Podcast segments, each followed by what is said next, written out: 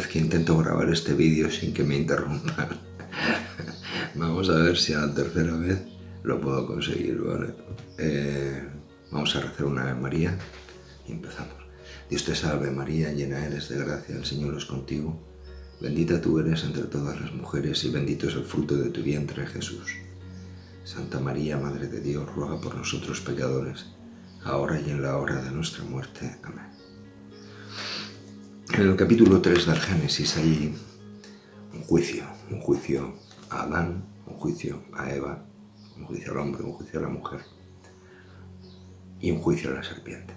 Y en el juicio a la serpiente, la que llamamos la tentadora, el tentador, le dice lo siguiente, dice que se arrastrará por el polvo, tal, tal.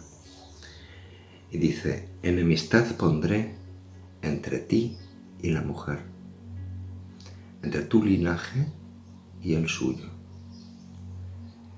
Su linaje, digamos, el linaje de la mujer, te aplastará la cabeza cuando tú intentes eh, acechar, cuando estés acechando, digamos, eh, pone aquí su calcañar, que es una, palabra un poco antigua, ¿sí? serías como su tobillo, su, su talón, la palabra talón, calcañar. ¿sí? Cuando tú intentes acercarte al calcañar para morderle. Bien. Es interesante porque eh, hay una enemistad desde siempre, la historia de la humanidad, entre la mujer y la serpiente. Una enemistad. Hay que tener en cuenta que lo que hablábamos el otro día, la mujer ocupa un segundo lugar, digamos, no, em, no se le puede llamar a juicio porque su testimonio no es válido. Eh, ejemplos, ¿no? cuando Noé entra con sus hijos en, en el arca de Noé, digamos, antes del diluvio, se salvan ocho personas, ¿sí? Es Noé, su mujer, Sem, Cam y Jafet y sus mujeres, ocho en total, pero no pone el nombre de las mujeres. Eh, cuando el pueblo de Israel sale de Egipto, dice que salieron 600.000 hombres, pero no pone el nombre de las mujeres, o sea, no, no dice cuántas mujeres salen. Cuando Jesucristo hace la multiplicación de los panes, dice que había allí unos 5.000 hombres, sin contar mujeres ni niños. Tampoco salen. En el censo de Israel, del libro de los números, no aparece la mujer. No aparece la mujer. Bueno, pues enemistad pondré entre tu linaje y el suyo. Hay una enemistad entre la mujer y la serpiente. ¿Vale? Bien. Eh, ¿Por qué? Bien. Porque la mujer, independientemente de lo que, del concepto que tenga, digamos, la, la mentalidad judía, el hecho es que la mujer lleva en sí la fábrica de la vida. El hombre no puede reproducirse a sí mismo no puede. Porque quien tiene la fábrica, la custodia, el sagrario, digamos, es la mujer. Y todo lo referente a la sexualidad, hablamos que en, Israel tiene un concepto de santidad. Es algo, no, no es eh, como nosotros en Occidente, ¿no? que es eh, cutre, digamos, es ya sabéis. Bueno. Eh, bien, entonces, hay una enemistad que va a durar toda la historia, va a durar toda la historia hasta el final. Esa misma, eh, digamos, esta misma fotografía, digamos, de la serpiente y la mujer, se va a repetir en Judith con Holofernes, al que le cortará la cabeza. ¿Cómo es posible una, mujer israelí cortar la cabeza de un general? ¿Esto qué es? O sea, ¿qué Dios es este que permite estas cosas. ¿no? La reina Esther hace caer a un eh, persa llamado Amán, que quería la destrucción del pueblo de Israel. Y al final es colgado de la horca, sin colgado de un madero, en la plaza pública un madero de no sé cuantísimos metros de altura. Esther y Amán. Yael, otra de las mujeres israelitas, de esas que no tienen derechos, digamos. Dios la elige también para acabar con Sísara. La historia está, os explico, ¿no? vamos a explicar esto bien porque es clave para poder entender el Antiguo Testamento. Vamos a irnos, digamos, al diluvio universal. En, el arca de Noé, que es una imagen de la barca de Pedro, que navega por encima de las aguas, que es una imagen, a su vez, del canastillo que llevaba a Moisés flotando por las aguas del Nilo, que es una imagen, a su vez, de los viajes de Pablo en barco, donde va de un sitio para otro, porque todo está conectado. Bien. Eh, en el arca de Noé entra, como decía, eh, Noé y su mujer, eh, Sem con su mujer, Cam y Jafet. Los tres eran trillizos, por cierto. ¿sí? Sem, Cam y Jafet. Cuando el diluvio acaba, ah, perdón, un detalle, para hacernos pensar, ¿vale? Dios manda construir un arca a Noé, dice, y en su costado, y en su costado pondrás una ventana por donde podrán entrar y salir.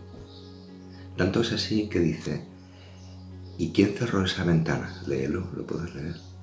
Dios mismo cerró la ventana después de Noé. En el costado, estaba en el costado estaban en el costado. Bien, cuando acaba el diluvio, salen los animales, se repuebla la tierra, y entonces se crean como tres grandes tribus, por decir así. La tribu de Sem, la tribu de Cam y la tribu de Jafet. En la tribu de Sem están los pueblos semitas. Semitas viene de Sem, los pueblos semitas, digamos. Jesucristo no era occidental, era oriental. Luego es hijo de Sem, ¿vale? Hijo de Sem. Si leemos la genealogía de Lucas o de Mateo, nos lo encontraremos a Sem. No, en, Mateo no, pero en Lucas sí. Sem. O sea, Sem es, entre comillas, padre de Jesucristo. Es de la, la línea familiar de los semitas, los orientales. Después están los hijos de Jafet, y ahí entramos nosotros, somos nosotros los occidentales, los hijos de Jafet, entre los cuales están eh, por ejemplo, Yaván es Grecia, Tarsis, eh, Tarsis es España, ¿sí? por Tartesos, Tarsis es España. Cuando Jonás quiere huir de la voluntad de Dios, se escapa en barco a Tarsis, en dirección a España. ¿sí? Quería un viaje turístico. También eh, San Pablo contará que su gran deseo es venir a España. Y al final hay otros que dicen que llegó hasta Tarraco, la Tarraconensis, hasta Tarragona. Hay otros que dicen que no. Pero bueno, la historia es que su deseo, dicho así y dicho en la palabra de Dios, es ir a España. muy bien. Entonces estamos los hijos de Sem, orientales, los hijos de Jafet, occidentales. Ahí entramos, digamos, toda la humanidad. Bien. Y después están los hijos de Cam. ¿Y qué pasa con Cam? Bueno, Cam resulta que descubre, comete un pecado, descubre la desnudez de su padre y se ríe de él. Pero cuenta la historia de que su padre se emborrachó y quedó medio desnudo en medio de la tienda. Y en vez de taparle o de ayudarle, o de cubrir, digamos, la vergüenza de Noé, se ríe de él. Entonces, piadosamente, tanto Sem como Jafet cogen un talit, cogen un paño de la oración, un manto, y caminando hacia atrás entran dentro de la tienda y tapan, digamos, las vergüenzas, la desnudez de Noé. Cuando Noé despierta de, de su borrachera, por decir así, dice dos bendiciones y una maldición. primera bendición es para Sem. Dice, y sea Cam esclavo tuyo. Y hay otra bendición para Jafet, ¿sí? Le dice lo mismo, sea Cam esclavo tuyo. Y vivirás en las tiendas de Sem atender bien a esto. Y vivirás en las tiendas de Sem, le dice a Jafet, nosotros. ¿Qué significa? Que para encontrar la vida debemos vivir no en pisos de, con hipotecas y no sé cuánto, sino vivir, entre comillas, digamos, en las tiendas de Sem, donde aprenderemos la sabiduría, la vida, todo. En las tiendas de Sem es ahí donde está. Por eso Juan Pablo II le llamaba al pueblo hebreo en el Yad Vashem, en el, en el Museo del Holocausto, les llamaba nuestros hermanos mayores en la fe. Porque es verdad, los primeros que admitieron la fe en el Dios único fue Israel. Eso es así, cronológicamente es así. Nosotros somos, digamos, los hijos menores, como hay un montón de parábolas acerca del hijo menor, ¿vale? Eh, pero somos los hijos menores, ¿no? San Pablo dirá que es como un olivo al que se le pone un injerto. También dirá que somos los hijos adoptivos, los hijos que no éramos hijos, pero por Jesucristo somos adoptados por Dios como hijos. ¿sí? Esta es un poco la cosa, ¿vale? Bien. Tenemos a Sem, los orientales, y tenemos a Jafet los occidentales. Ya os voy a dar una sorpresa. Los hijos de Cam no son personas, son pecados, son demonios. Así lo decían eh, los santos padres, ¿sí? Eh, San, ya lo diré, uno de los santos padres, hablaba, parafraseando a San Pablo, de que nuestra lucha no es contra la carne ni la sangre, sino contra los espíritus del mal que habitan en este mundo tenebroso. Bien, entonces, digamos, están los semitas, están, estamos los hijos de Jafet, y después hay una legión de demonios. ¿Vale? Una legión de demonios. Dice, hombre, pero es que eso, es que la escritura se entiende así. Tú imagínate que, que Israel lo entiende así también, ¿eh? no penséis que no. Israel y la iglesia lo entienden así, siempre, ¿vale? Goliat no es un tipo, es un demonio, hijo de Cam, los filisteos, hijo de Cam, ¿vale? Bien, entonces, ¿qué hace David cortando la cabeza de Goliat? Evitar que se reproduzca. ¿Entendéis? ¿Por qué el rey Saúl le pide a David que le lleve como dote una barbaridad? 200 prepucios de filisteos. Le cortas el prepucio a un tipo, ya no se puede reproducir. ¿Entendéis? Bien. Cuando Dios eh, promete a Moisés y a las tribus de Israel que les va a dar una tierra que emana leche y miel, les advierte pero esa tierra está ocupada por siete naciones. Por siete naciones. Os digo los nombres, ¿vale? Los nombres son los amorreos, hititas, pericitas, cananeos, jibitas, jebuseos y girjasitas. ¿Cómo los traducimos hoy? Atentos a esto. ¿Quiénes son estas siete naciones? Te lo voy a decir. Lujuria, pereza, gula, ira, envidia, avaricia y soberbia. Las siete naciones son siete pecados. ¿Y dónde están esos siete pecados? aquí. Entonces se plantea un combate. Un combate. Donde uno, con la gracia de Dios, Beshem Adonai, en el nombre del Señor, puede ir destruyendo a los amorreos, a los hititas, a los pericitas, tal, jibitas, jebuseos, y condenando lo que quede al anatema. Y dice, matad mujeres y niños, no dejéis a nadie, también los ganados, metedlos en el anatema, o sea, nada. Porque si dejas un poquito, se reproducirá.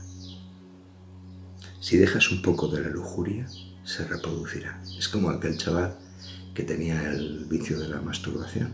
Entonces tenía tres revistas, eh, cuando existían las revistas, de pornografía y tal, de, señoritas y tal. Y entonces cuando se iba a confesar, tiraba dos signos de arrepentimiento y se guardaba una. y el cura le preguntaba, ¿y por qué te guardas una? Y dice, hombre, por si acaso. no, o cortas de raíz o no lo vas a cortar. ¿Entiendes?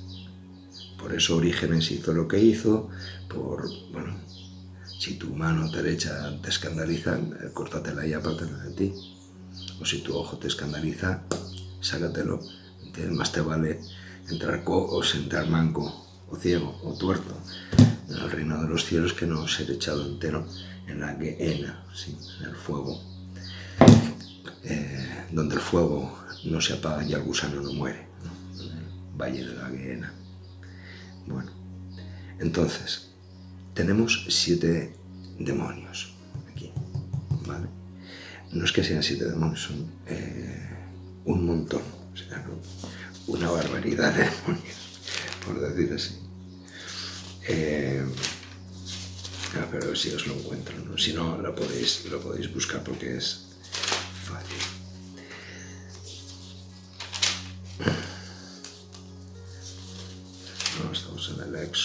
Vamos a ir al Deuteronomio. ¿Dónde estamos? Levítico, Números.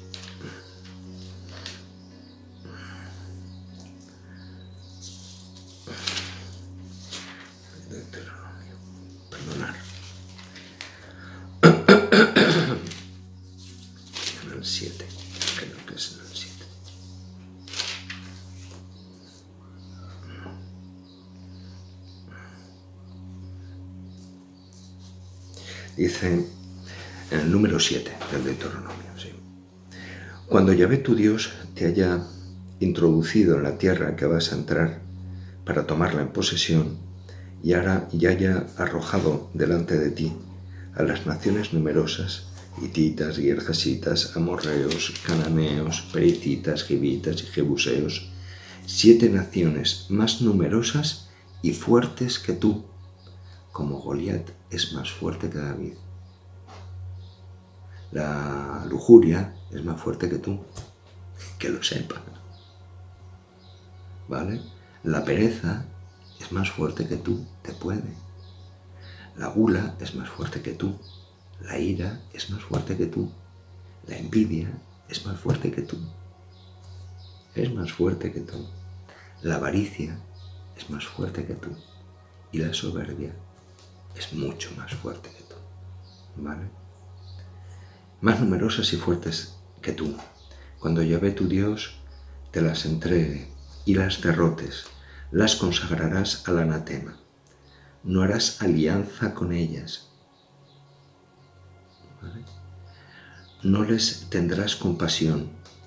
No emparentarás con ellas. No darás tu hija o tu hijo, ni tomarán su hija para tu hijo, porque tu hijo se apartaría de mi seguimiento y serviría a otros dioses.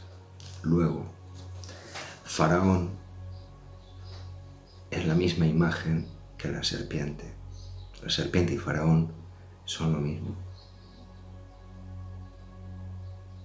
Nabucodonosor, Faraón y la serpiente es lo mismo.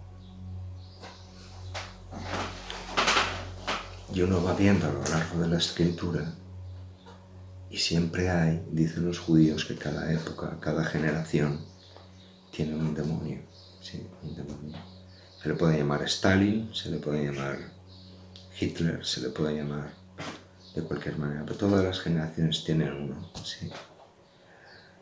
¿Qué es lo que busca ese uno? La destrucción del ser humano, sobre todo de la maternidad. Resulta que, curiosamente, eh,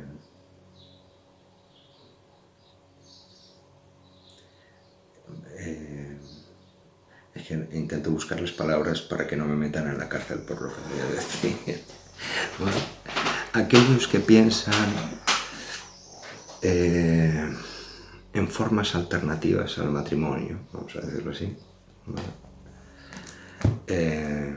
están colaborando sin querer, probablemente sin ser conscientes, a una planificación global, digamos, donde descienda de alguna manera el índice de natalidad. Porque alguien se le ha metido en la ONU, en la cabeza, que si somos muchos, vamos a acabar con el planeta. Entonces, hay que destruir legal o ilegalmente a los que sobran. Darwin diría a los más débiles. ¿Me seguís lo que quiero decir? Pues eso, ¿vale? Eso puede ser por un virus que se escapa de un laboratorio o por una sopa magi de, ¿vale? Pero el que lo ha pensado ha sido diabólico, sin duda. Ha sido diabólico, sin duda. Entonces, Nerón existe hoy. Nadie le llama engaño, sí. Eh, crear un nuevo orden mundial es como eh, pegarle fuego a Roma, decir que han sido los cristianos para construir una Roma imperial mucho más bonita y con menos gente, que, es molesto. ¿Me entendéis lo que quiero decir? Bueno, entonces, eh, Dios no es un asesino, ¿sí?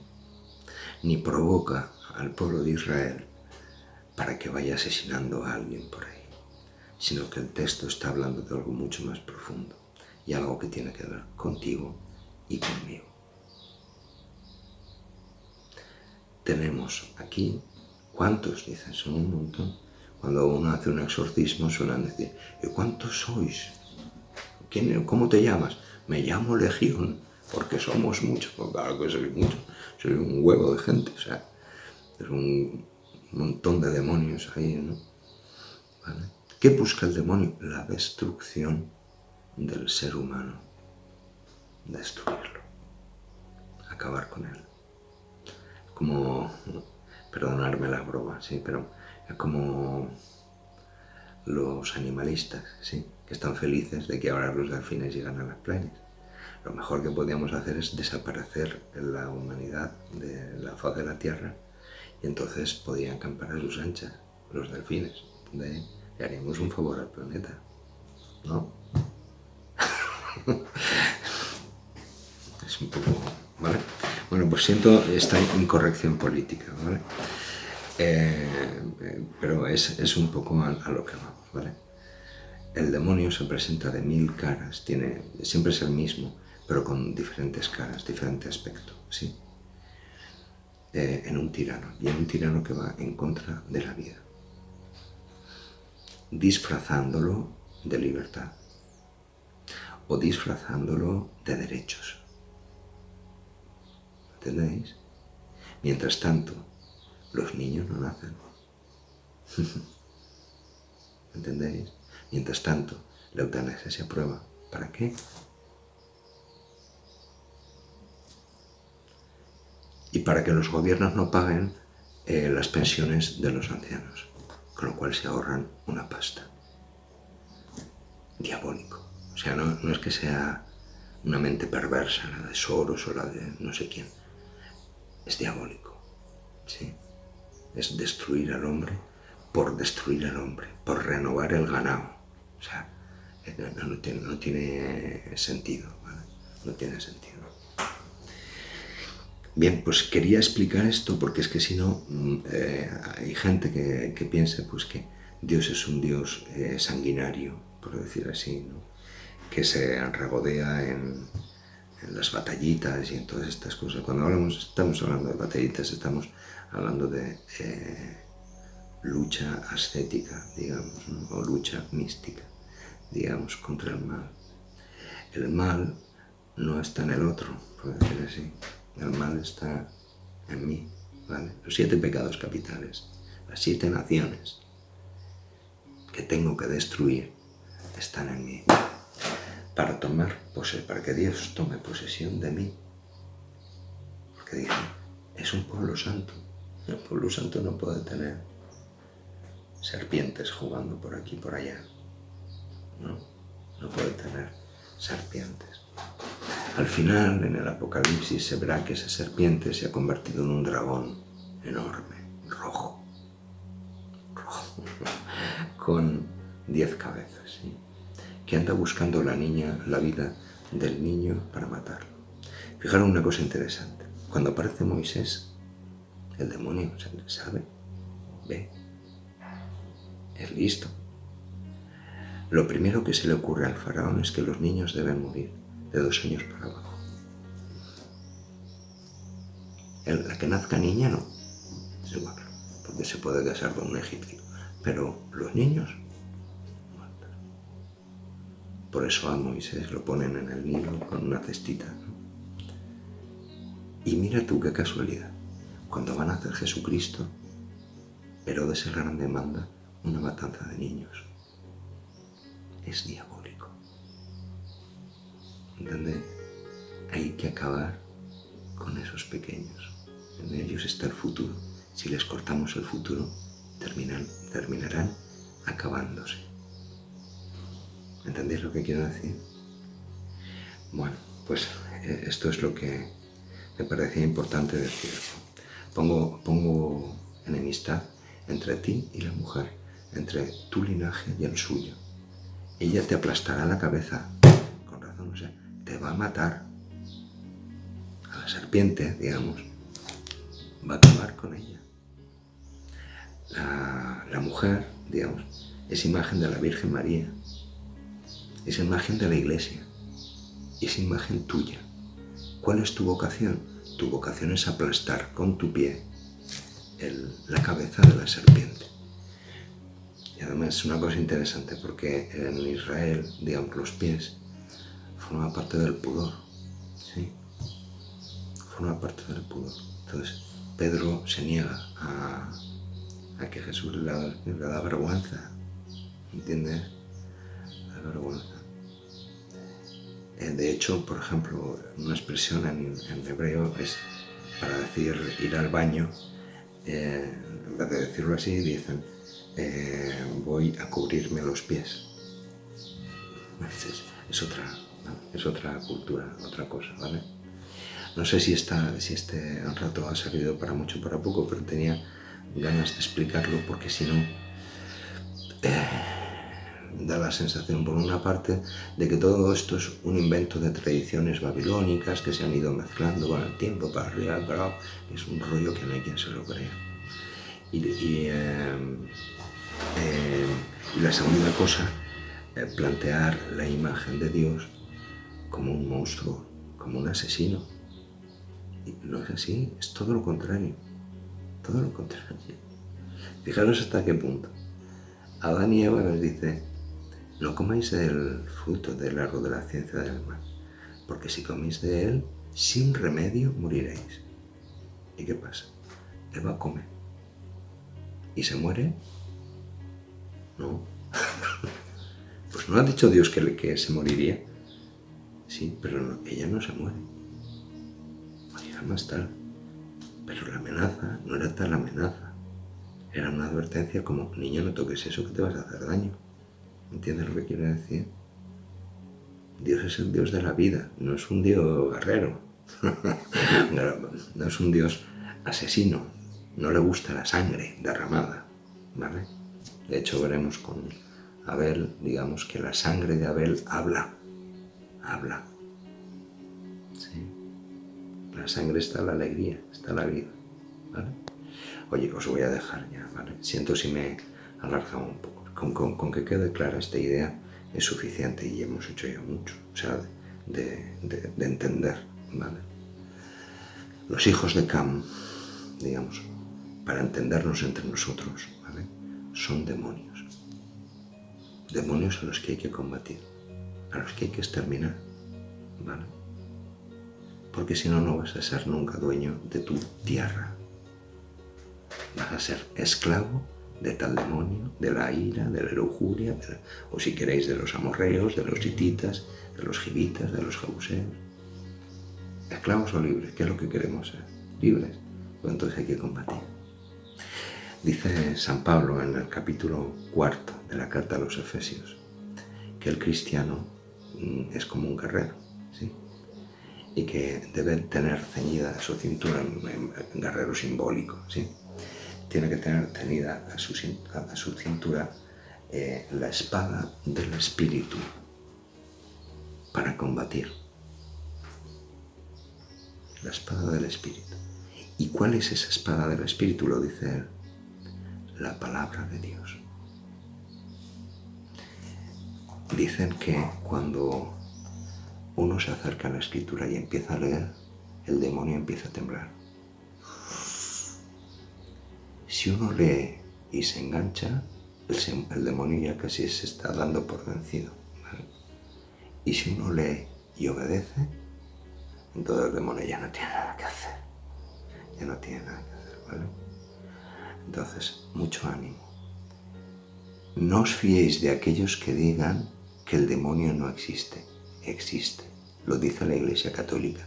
Lo ha dicho 20 siglos. Y en el Nuevo Testamento Jesucristo lo dice también de una manera tan clara y tan nítida que ningún imbécil puede pensar que es un género literario, una tendencia global del ser humano eh, hacia el mal. No, no, déjate de rollos. Existe un ser personal que quiera destruirte a ti. ¿Para qué? Para que no seas feliz. Para hacer de ti un desgraciado, una desgraciada. Se llaman demonios. Si eres esclavo de la ira, no eres tú. Estás dominado. Es otro el que está hablando. ¿Entiendes lo que quiero decir? Entonces, contra eso, leña, leña, no pasar ni una. Cortar de raíz, ¿vale? Acabó. Acabó. Y si tienes que hacer voto de silencio toda tu vida, hazlo. Pero más te vale eso que estar dominado por demonios, ¿vale? Bueno, perdonad he alargado. Ahí os dejo. Hasta luego.